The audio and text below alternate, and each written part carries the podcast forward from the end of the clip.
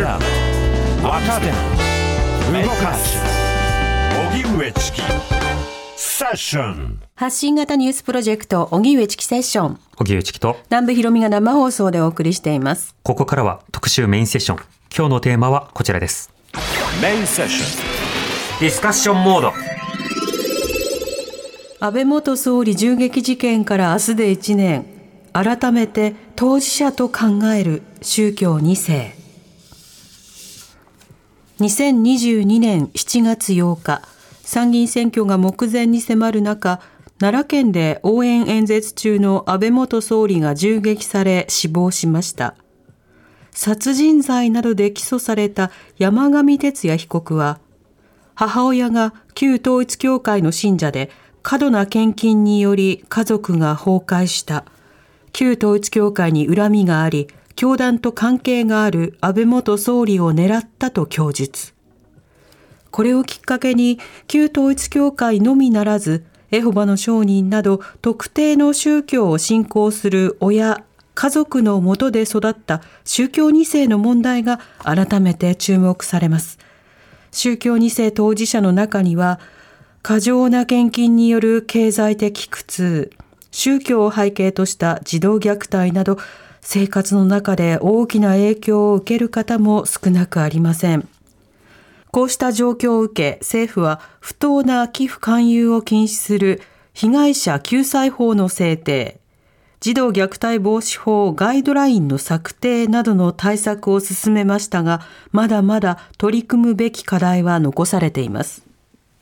今日は宗教2世が抱える問題について、この1年でどんな対策が進み、今後どんな取り組みを進めるべきか、当事者の方々と考えます。はい。あの、あくまで厚労省はガイドラインを提示して、はい、今の児童虐待防止法でも対処できるよっていうふうに発信をしたわけです。ところが、あの、今の児童虐待防止法には、えー、宗教的虐待の定義が盛り込まれていないことに加えて、ね、後ほどあの、エホバの証人の話も伺いますけれども、あの、第三者や教団や他の信者などが虐待を推奨する行為などは想定されてはいないわけですね。はい、なので、そうしたような課題というのを山積みになっていると。いうことなので、そのあたりも一つずつ、えー、解きほぐしていきたいと思います。はい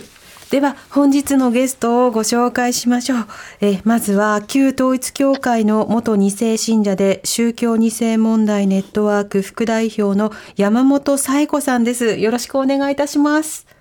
よろしくお願いいたします。はい、お願いします。さて改めてなんですが山本さんのご家族の信仰状況というのはどういったものだったんでしょうか？はい。えっ、ー、と、私の、えー、家族は両親だけとなります。はい。でまず、亡くなった母はもうすでに離教が済んで、えー、もう今は存命しておりません。うん、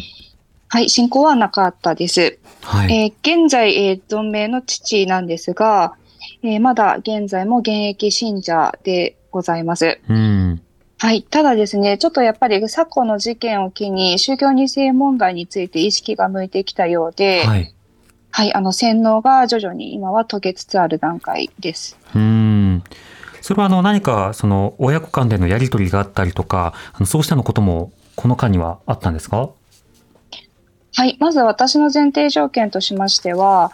えー、親との関係が非常に悪く、えー、住民票や戸籍については警察に依頼をして閲覧制限をかけている状況です。うんはい。ただ、事件を機に父の体調が悪くなったということもありまして、はい、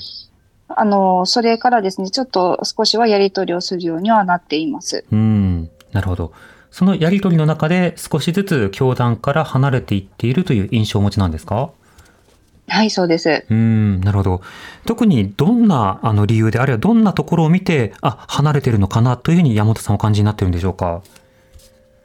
そうですね。まず、あの、統一教会の信者、かなり今すごく問題なんですけれども、高額献金をしすぎて老後破綻している方が非常に多いです。うんうちの父も老後破綻しているものでございまして、はい、献金を続けるということ自体が今難しい状況です。うん、なるほど。なので、統一教会からしてみれば、高額献金が支払えない信者とは徐々に関係が疎遠になっていくというものもあります。はあ、教団側からちょっと距離を取られていくというのは、教団というか他の信者から離れていくところがあるんですか？それは人それぞれだとは思うんですけれども、うん、うちの父の場合は、やはり居づらくなってしまったというところがあるのではないかなと個人的に思いますし、あとは父が高齢になって、ちょっと体調を崩したこともあって、はい、教会にはなかなか通えない期間がありまして、うん、やはり教団と距離を置くことで、父も何か分かってきたものなどがあったんじゃないかと思っております。ああ、なるほど。献金などをしがたい、あるいは物理的に生きづらいということで、あの、実際上距離ができてから、いろんな考え方が整理されていったのではないかということですか？はい、おっしゃる通りです。うん、なるほど。山本さんご自身は、あの、どういった体験をこの宗教2世という境遇として今振り返っていらっしゃいますか？はい。えっと、まず私は父と母が合同結婚式を受けて生まれた祝福2世という立場になります。はい。生まれた時から統一教会の信者のような扱いを受けて育ちました。うんうんはい。また、両親は教団内部で働く、いわゆる公職者という立場で、はい。はい、えー、霊感商法だったり、高額献金の加害者側でもあったし、また被害者側でもあります。うん、なるほど。幼少、はい。どうぞ。そうですね。幼少期から常に家は貧困の状況で、はい、また、教義の強制による、いわゆる宗教虐待を受けて育ちました。また、成人してからは、両親が先ほども伝えた通り、老後破綻をしておりまして、はい、母については洗脳が解けていたため、私が養いまして、看取りまで終わりました。うん、なるほど。ただ先ほどお話しされていたように、その父親とは、その、まあ、距離をとって、で、閲覧制限などをかけて、意図的にこう、この間は、まあ、間を空けていたということになるわけですか？はい、そうです。うん、なるほど。あの、若い頃からのその貧困、それからその宗教的虐待という話がありました。まず貧困については貧困状況になることによって、どういった生活状況になっていたんでしょうか？はい。まず、幼少期から3食まともに食べれてなかったということがありました。はい。また、あの、そうですね、父と母が公職者ということもあって、ちょくちょく韓国の統一教会の本部に呼ばれたりなどして、家を長期間空けるということなどがあったため、うん、ネグレクトなどもありました。両親ともいなくなるんですか？そうですね、そういった時もありました。うんはい。あとは、高額献金や先祖解用などにお金、私の具体的に言うと祖父母から残してもらったお金を使われてしまって、えーはい、借りなくてもいい奨学金を借りざるを得なくなったり、またその奨学金で父と母を養わなければならない状況などがありました。ああ、最古の進学のために使ってねというふうに、あのおばあ様が残してくださった財産を使われてしまったということですか？はい、そうです。うん、なるほど。そうしたその状況の中で、あの、おと、あの、ご両親が宝職者、あの、要はその、スタッフとして、えー、教団側の人間として働くということですが、どんな活動をしていたのかということは聞いてはいたんでしょうか？はい。まず私は幼少期保育園に預けてもらえず、教団内部で育てられたので、はい、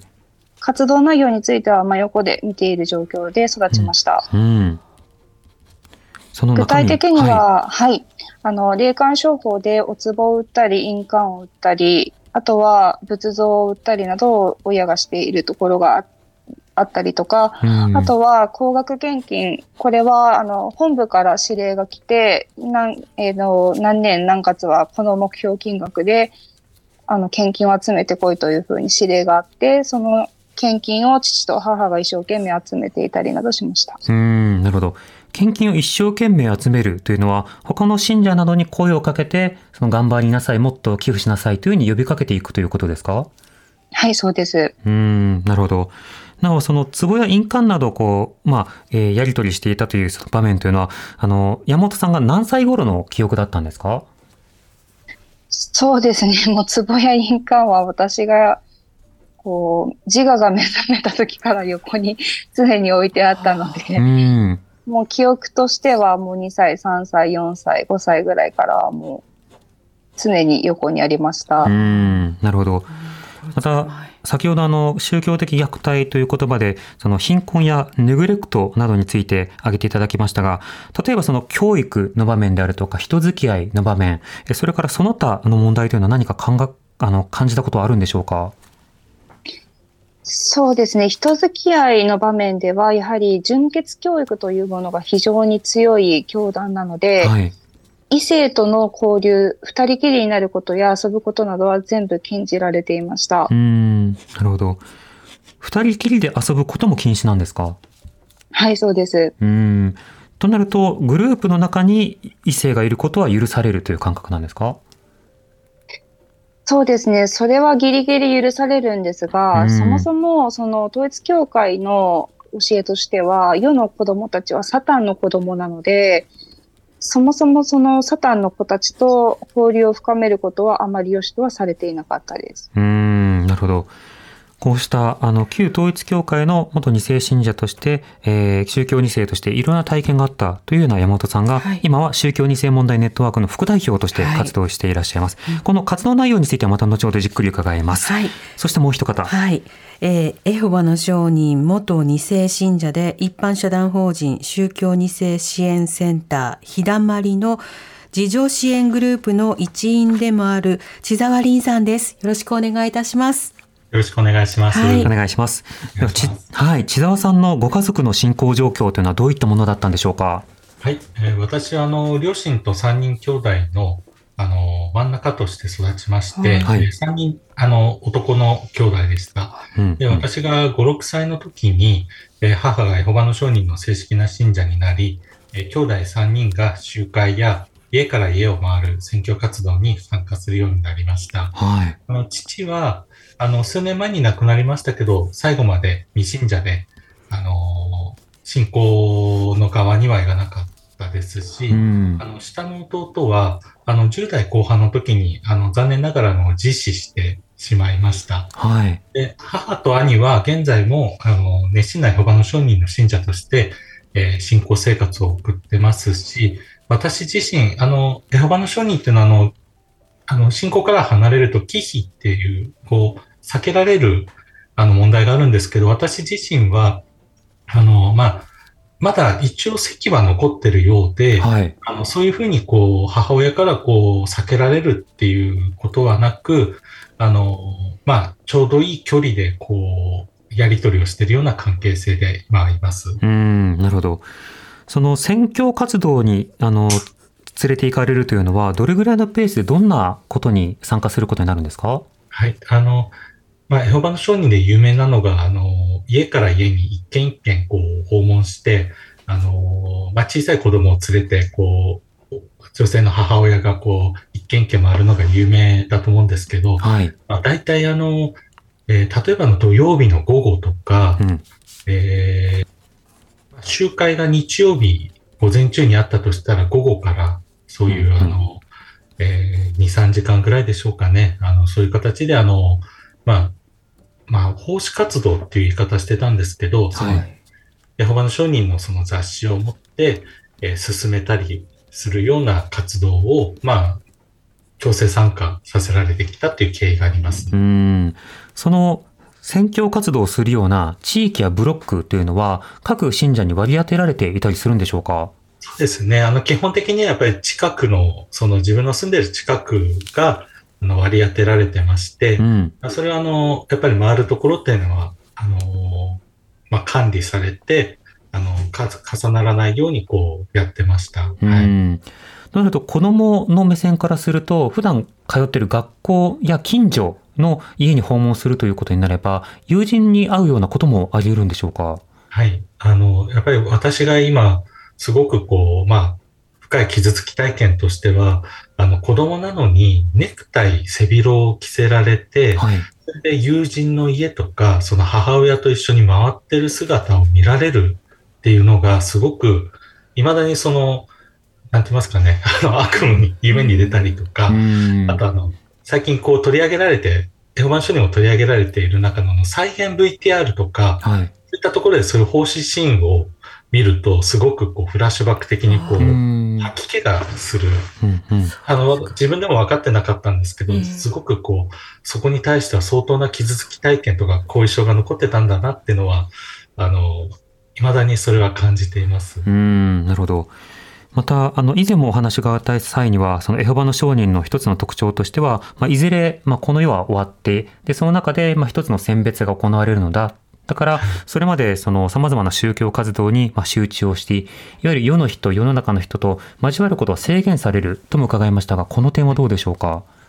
これもあの山本さんさっきおっしゃられたのとすごく似てまして、はい、あの、この世はサタンの世の中っていう教えがありまして、だからあの、まあ悪い交わりは有益な習慣を損なうっていうのを今でもスラスラ言えるんですけど、それをこう言われ続けて、あの、やっぱりこう友達と遊ぶことはまずダメだし、はい、あと私はやっぱりあの、小学校4年の時に野球部に入りたかったんですけど、うんうん、それはあの集会に行けなくなるとか、その、世の、世の、世の人って言うんですけど、その世の人の悪い影響を受けて、あの、サタンの側にいるから、部活はさせられないっていうふうに言われてまして、これはまあ今でもすごく傷つき体験の一つとして残ってます。うん、なるほど。また、あの、先ほど挙げていただき忌避、要は周りから避けられるということだけではなくて、その例えば虐待や、あるいはその医療ネグレクトなどがしばしば取り上げられます。この点は千沢さんいかがですか、はい、そうですね。あの、エホバの商人の教えとしては、本当にあの、えー、聖書の原理主義的なところがあって、旧約聖書の中であの血を避けるようにとか、血を食べてはいけないという、あのー、まあ、イスラエルの立法ですね。はい、それを文字通りこう守って、まあ、教団の解釈を込めて、えー、まあ、輸血をしないように、輸血はダメだというふうなのが、まあ、あのー、神の立法だということで、それをこう守るように教えられていました。あと、あの、まあ、無知のこととかも、やはりあの、聖書の中では、やはりそういう、あの、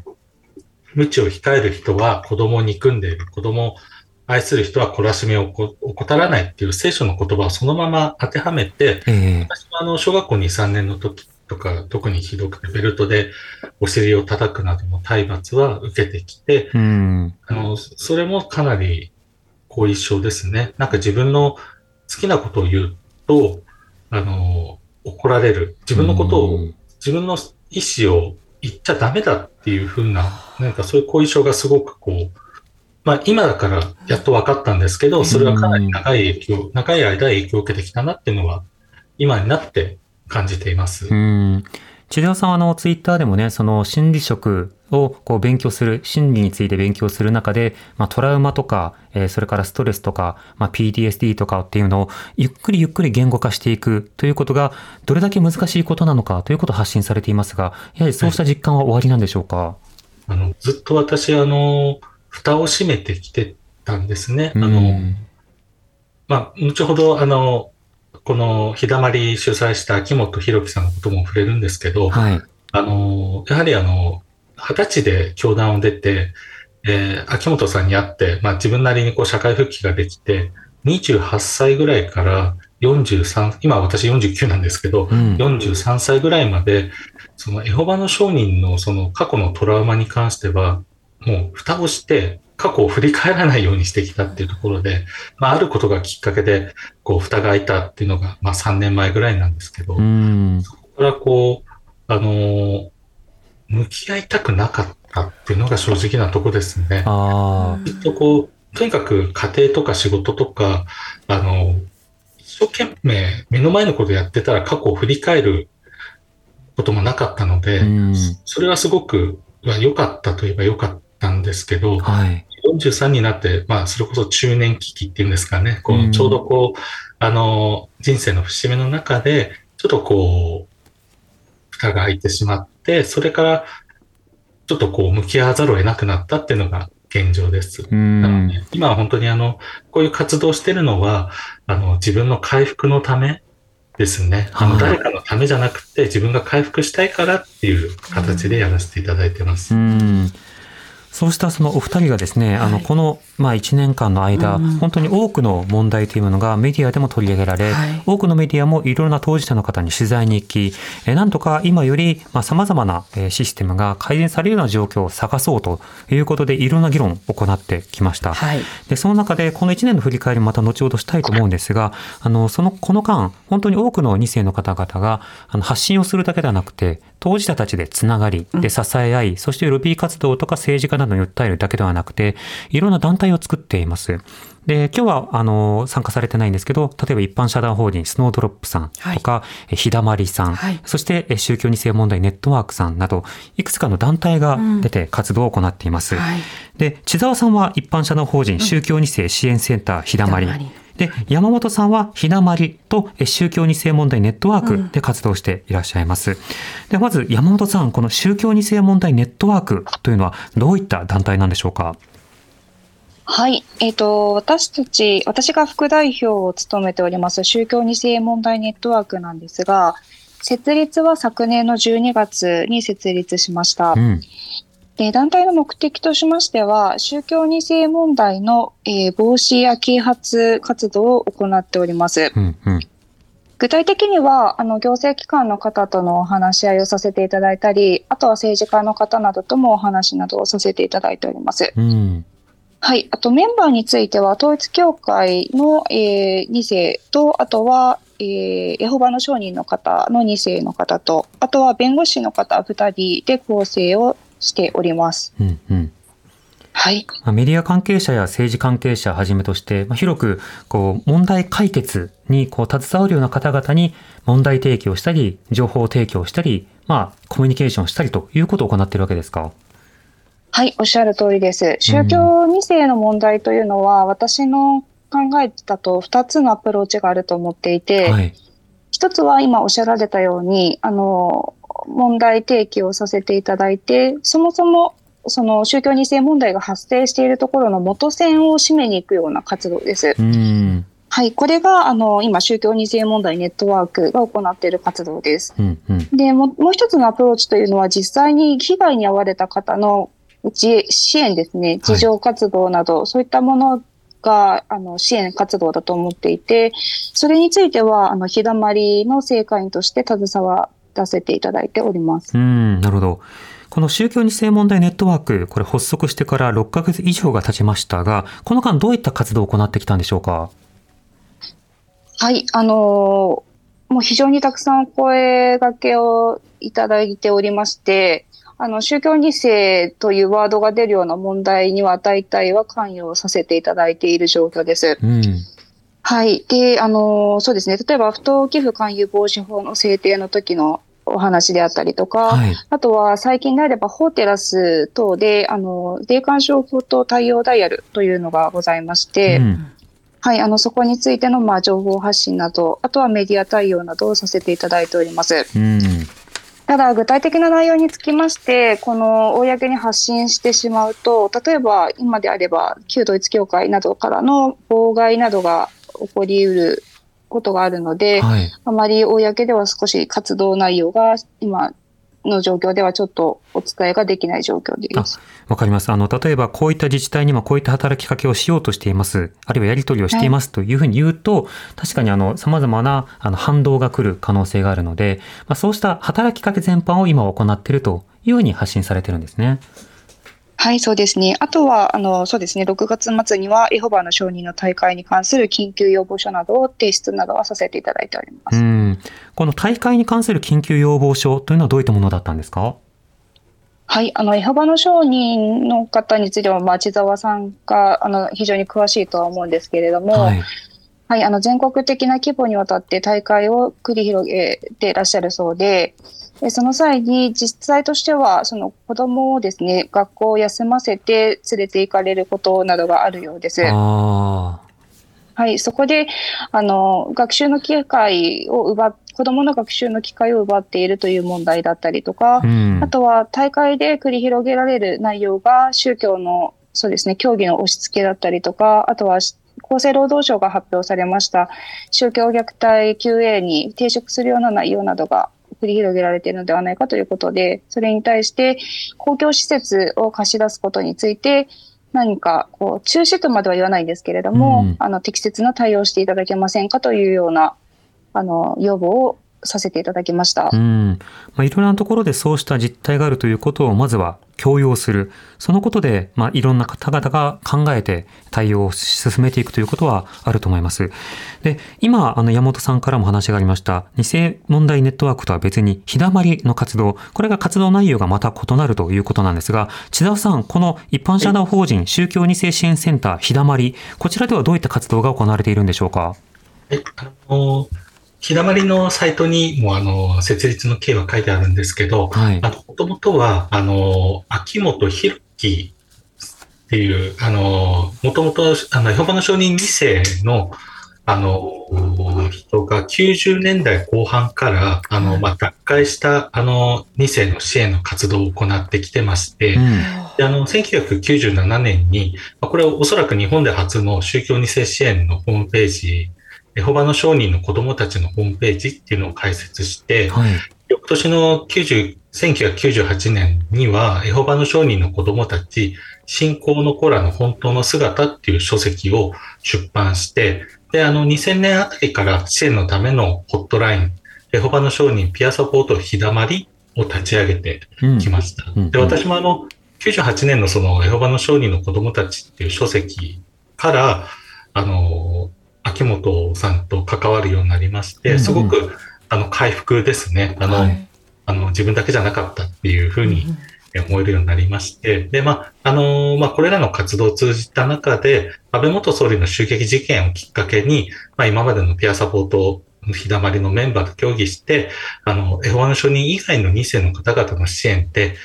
をするために、あの、2020 2022年1月に一般社団法人として、えー、日だまり、宗教二世支援センター日だまりを立ち上げたという経緯になっております。うんなるほど。先ほど、あの、二世問題ネットワークの方は、やはりその働きかけというものが主な活動だったということですけれども、日だまりの方の活動内容、主なものとしてはどうでしょうか？はい。あの、まあ、もともとはあのピアサポートっていうのが、あの、メインでして、はい。で、あの、今は、あの、相談、4つのグループに分かれてまして、相談グループ、広報部、広報グループ、情報収集グループ、あと自助支援グループに分かれてます。うん、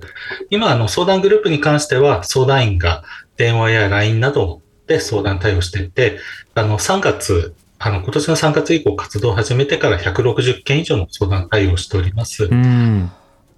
うんうん、まあ、あの、自助支援グループに関しては、あの、すでに2回ほど東京や関西でオフ会ですね、えー、開催したりしてますし、あの、今、あの、まあ、私がメインで関わらせていただいている、あの、オンラインでのクローズドな環境での、まあ、自助グループに関しても、うんうん、あの、まあ、できれば今月中に、まあ、まずはクローズドな形で、はい、あの、開催を予定しております。うんこういった仕方で、まずは今、日世と呼ばれる方々の置かれている状況を、まず孤立させない、孤独にしない、つながりを持って、そこでいろんなことを話し合ったり、体験を相談したり、まあ、そうしたようなサポートが今行われているということでした。今後の取り組みなども含めて、ご時代に伺っていきたいと思います。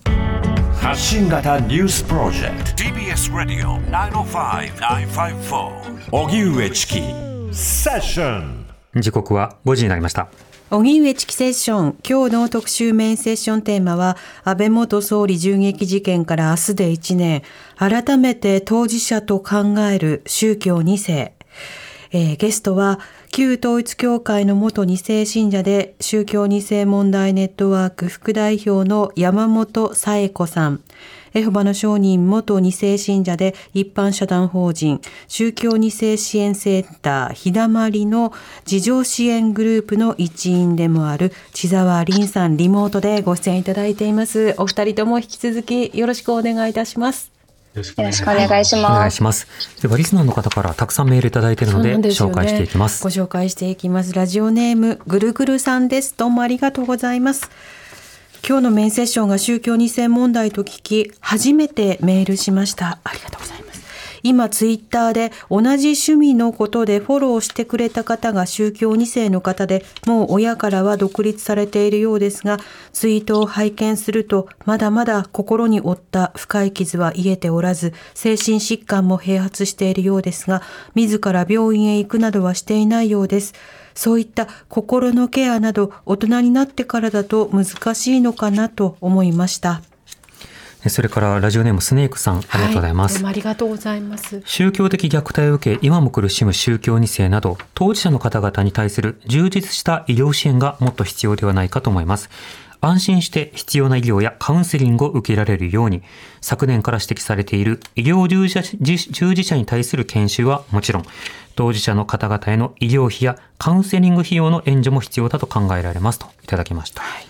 ラジオネーム、カミュの相棒、宗介さん、いつもありがとうございます。私は宗教賛成ですが、宗教活動をやめても、教団関係者が自宅に訪問してくるなど嫌な目に遭いました。寄付に関する制限だけでなく、宗教的付きまといの禁止や宗教団体関係者から平穏を乱されない権利もきちんと法律で保障してほしいと思っています。といただいています。はい。そしてラジオネーム3月うさぎさん、ありがとうございます。ありがとうございます。長年総理という立場にいた安倍氏が銃撃を受け亡くなったことから、私は当初は自民党は一丸となって弔いとしてもっとスピード感を持って旧統一教会を解散まではいかなくても責任を追及するのかと思っていました。でも現実では安倍氏が亡くなってしまったことをいいことに癒着を隠し、ほとんど何もしていないように私には見えます。宗教2世問題についても政府、自民党の皆さんが自分には直接害がないからなのか、本気で取り組んでいるようには見えません。やってる風だけ見せて国民が忘れることを待っているように思えます。細田議長も何も答えず、追いかけても手を軽く上げるだけなんて国民を馬鹿にしてるなぁと毎週思いますというふうにいただきました。まあ、いろんな論点を挙げていただきました。はい、その献金の問題、それからケアの話、はい、そして宗教的な付きまといの話などなど、多くの論点ありました。はい、あのまず山本さん、あの一応、えー、救済法という名のもとの一部献金上限規制などは設けられたものの、あの多くの課題は残っていると思います。山本さんから見て残されている論点というのはどういったものがあるとお感じですか？そうですね。あのーいろいろ論点はあるとは思うんですけれども、はい、ちょっと話すと長くなってしまうので、はい、あのそうですね。私がちょっと今持ってるのは、やはり2年の振り返り期間というものを設けているというところがあると思っていて、うんその2年の振り返り期間のところで、いかに今、その取りこぼされている問題がどれぐらいあるのかというのを分析した結果をですね、有識者の方などと一緒に当事者の声も踏まえて、あの、振り返っていけたらいいんじゃないかなというふうに思っています。うん。具体的にどういったような課題がそもそもあったのか、この掘り起こしすらまだ不十分だということですか？そうですね。あの、あの、そうだと思います。すみません。はい。うん、あ本当にあの、たくさんの論点があって、もう時間内では言い切れないっていうぐらいあると思うんですが、まあ、例えば児童虐待防止法の改正、これも必要だなというようなこともありますし、あの、ガイドラインが出たのはいいけれども、当然現場をサポートするような人事拡充、人員への教育啓発など、本当にいろいろあるとは思います。千沢さんは、あの、この間の議論の進み方、そしてまだ残されているよという課題の中で、特にどんな点注目されてますか？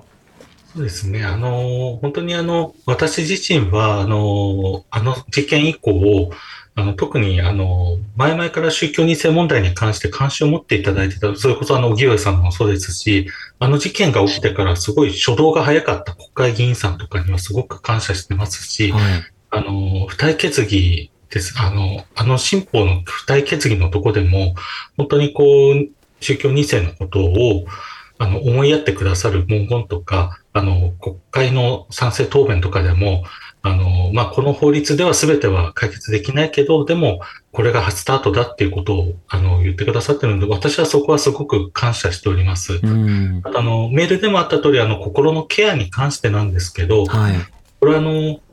日本公認心理師協会、まあ、私も公認心理師なんですけど、信田佐代子会長が、はい、これ、宗教2世問題に関しては、当事者先行、専門家追随だとおっしゃられていまして、うん、まあ、この問題に関しては、対人援助や心理支援の専門職が、あの、まあ、私も当事者ですけど、その当事者の声に耳を傾けてほしいっていうのは、あの、個人的な意見です。ここは、あの、この1年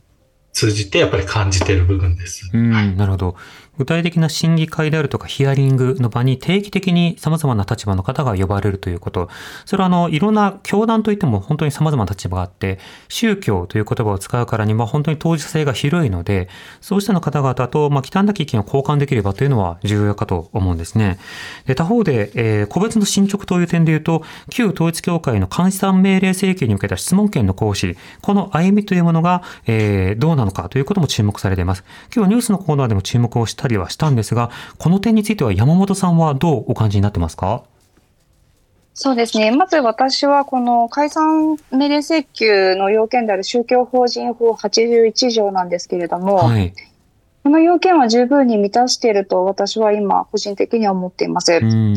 ただ、その証明をするために、その宗務課の方々というのはすごく慎重に着々とあの準備を行ってくれているんだなというような印象を私は持っております。うん、なるほど。まずは焦らず進めているということを、まあ、まあ、見ているということですか？はい。うん。また、あの、先日大きく報じられました旧統一教会の総裁が、まあ、日本に対して、まあ、より強い口調で、え賠償であるとか、え岸田に対して呼びつける必要があるという発言をしたということがが取り上げられました。うん、こうした動きについては山本さんは改めてどうお感じになってますか？そうですね。あの、相変わらずだなっていうのが、あの、私の印象です。うん相変わらずやはりあの反日思想の植え付けであったりとか、食材意識を持たせるというようなことを教祖が積極的に発言してるんだなというふうに思いましたし、一部の方はこれを切り取り報道だとか変更報道だというふうにおっしゃる方もいますし、えー、あとは統一教会がですね、ホームページで反論文みたいなものを掲載はしてるんですけれども、うん、あの、私が一部の方からいただいた全文を読む限りだと、あの、切り取りでも変更報道でもないんではないかというふうに思っています。うん、なるほど。あの、千沢さんにも伺いたいんですが、エホバの証人に対しても、あの、ヒアリングを重ねて、エホバの証人側が、まあ、の、信者に周知を徹底したとか、ある毎日新聞の取材などに対して、あの、そういったようなことを信者が独自に行ったことは残念だというような趣旨のことを述べたりしていますが、この教団側の対応については千沢さんいかがでしょうか？まずあの、エホバの商人がその国の機関から呼び出しを受けたということはすごく大きな驚きですし、これは二世界隈にも衝撃を受けてます。うんはい、やっぱりあの、なんかこう、親のせいにするっていうのはやっぱり私はすごい残念だし、悔しい思いをしてます。うんまあの私はあの15歳から20歳まで本当にこのエホバの商人っていう教団を信じてて、信仰してた人間としては、おそらくこういうあの国から呼び出しを来るっていうのは、あの、例えば迫害を受けてるとか、はい、終わりの日が近いとか、自分たちは正しいからサタンから攻撃を受けてるんだっていう風な発想になるのも考えられるので、うん、そこのところは本当にあの、この問題は簡単にスッキリできる問題じゃないし、まあ、どうすれば対話ができるのかとか、そういう、あの、結論とか、なんかこう、もう答えの出ない事態に耐える力とか、不確実性に耐えるっていうのが、なんかこう、この問題を解決するにあたっては、またあの、重要な一つの論点になるのかなっていうのを少し、あの、最近は感じているところではあります。教団や信者がどう受け止めるのかというその中の論理がわかるからこそ、うんうん、もうそういうものに対してどう働きかけるのか、あるいはそこから出した自分がどういうふうに考えるのかということもすごく思わされる部分でした。あの、山本さん、あの、本当にあの、様々な提言をされていると思うので、あの、時間ではその、全ては言えないと思うんですが、少なくとも、あの、秋の国会が始まったタイミングでは、こんな議論はしてほしいとか、こんな調査はしてほしいと思う点はどうでしょうか？そうですね。あの、まあ、国会ですので法律などがやはり議論のテーマにはなってくると思うんですけれども、先ほどあの冒頭でおっしゃられました児童虐待防止法の改正ですね、うん、第三者虐待のお話であったりとか、あとは宗教虐待の定義を盛り込むというようなお話だったりとか、はい、あとはあの解散命令請求のところでなんですけれども、あの、統一教会をもし解散に追い込むってなった時に、財産保全の規定がないというところが問題だと思っていますので、うん、これを例えば宗教法人法の改正を視野に、例えば特別措置法を設けるなど、はい、そういったところもですね、議論していただきたいと思っております。うんなるほど。そして、えー、今、あの、様々な団体、あの、お二人が参加されている団体が、えー、いろいろ活動しているわけですが、えー、クラウドファンディングや今後の、まあ、様々な支援のマニュアルを作成するなど、いろんな活動に取り組んでいらっしゃるということですが、この点、今どういった取り組みをしているんでしょうか？はい、あの、日だまりでは、あの、今、皆さんメンバーの手弁当で相談支援をしてるんですけど、はい、あの、支援体制強化をするために相談できる場所を広げたいというテーマで、えー、クラウドファンディングをさせていただいています。うん、あの、6月1日から開始して、はい、現段階であの、目標金額300万ですけど、えー、今現在275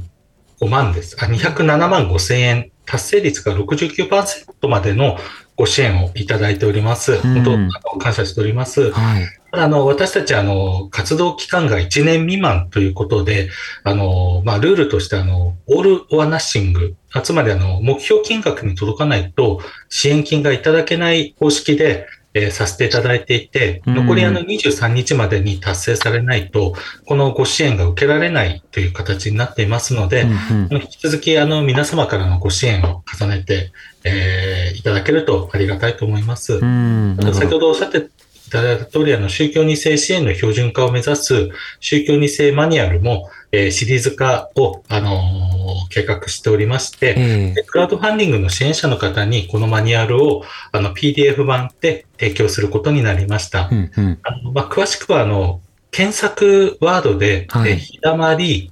えー、宗教2世、あとクラファンで検索すると、あのクラウドファンディングサイトのレディーフォームがあの表示されて、私たちの取り組みが見れるようになっておりますので、うんうん、えー、参照、そちらの方をご覧いただければと思います。うん宗教2世問題ネットワークの方でも常時寄付は受け付けてますよね。はい、うちもですね、あの、手弁当でやっておりますので、寄付を随時募集をさせていただいております。はい、また私も日だまりですので、あの、クラファンの方もよろしくお願いいたします。はい。こうした活動を支援することも問題解決のための重要な一歩になるので、皆さん、そうした情報もあるということを知っていただければと思います。はい、山本さん、千沢さん、ありがとうございました。ありがとうございました。ありがとうございました。TBS ラジオ。TBS ラジオ。荻上チキ。荻上チキ。セッション。毎週月曜から木曜朝8時30分からお送りしている「パンサー向井のフラット」毎日を彩るパートナーの皆さんはこちら。月曜パートナーの滝沢カレンです。火曜パートナーのココリコ田中直樹です。水曜パートナーの三田寛子です。そして木曜日は？横澤夏子です。ヤーレンズのデイ淳之介です。奈良原雅樹です。横澤夏子ちゃんとヤーレンズが各週で登場。今日も一日頑張ろうのきっかけはパンサー向井のフラットで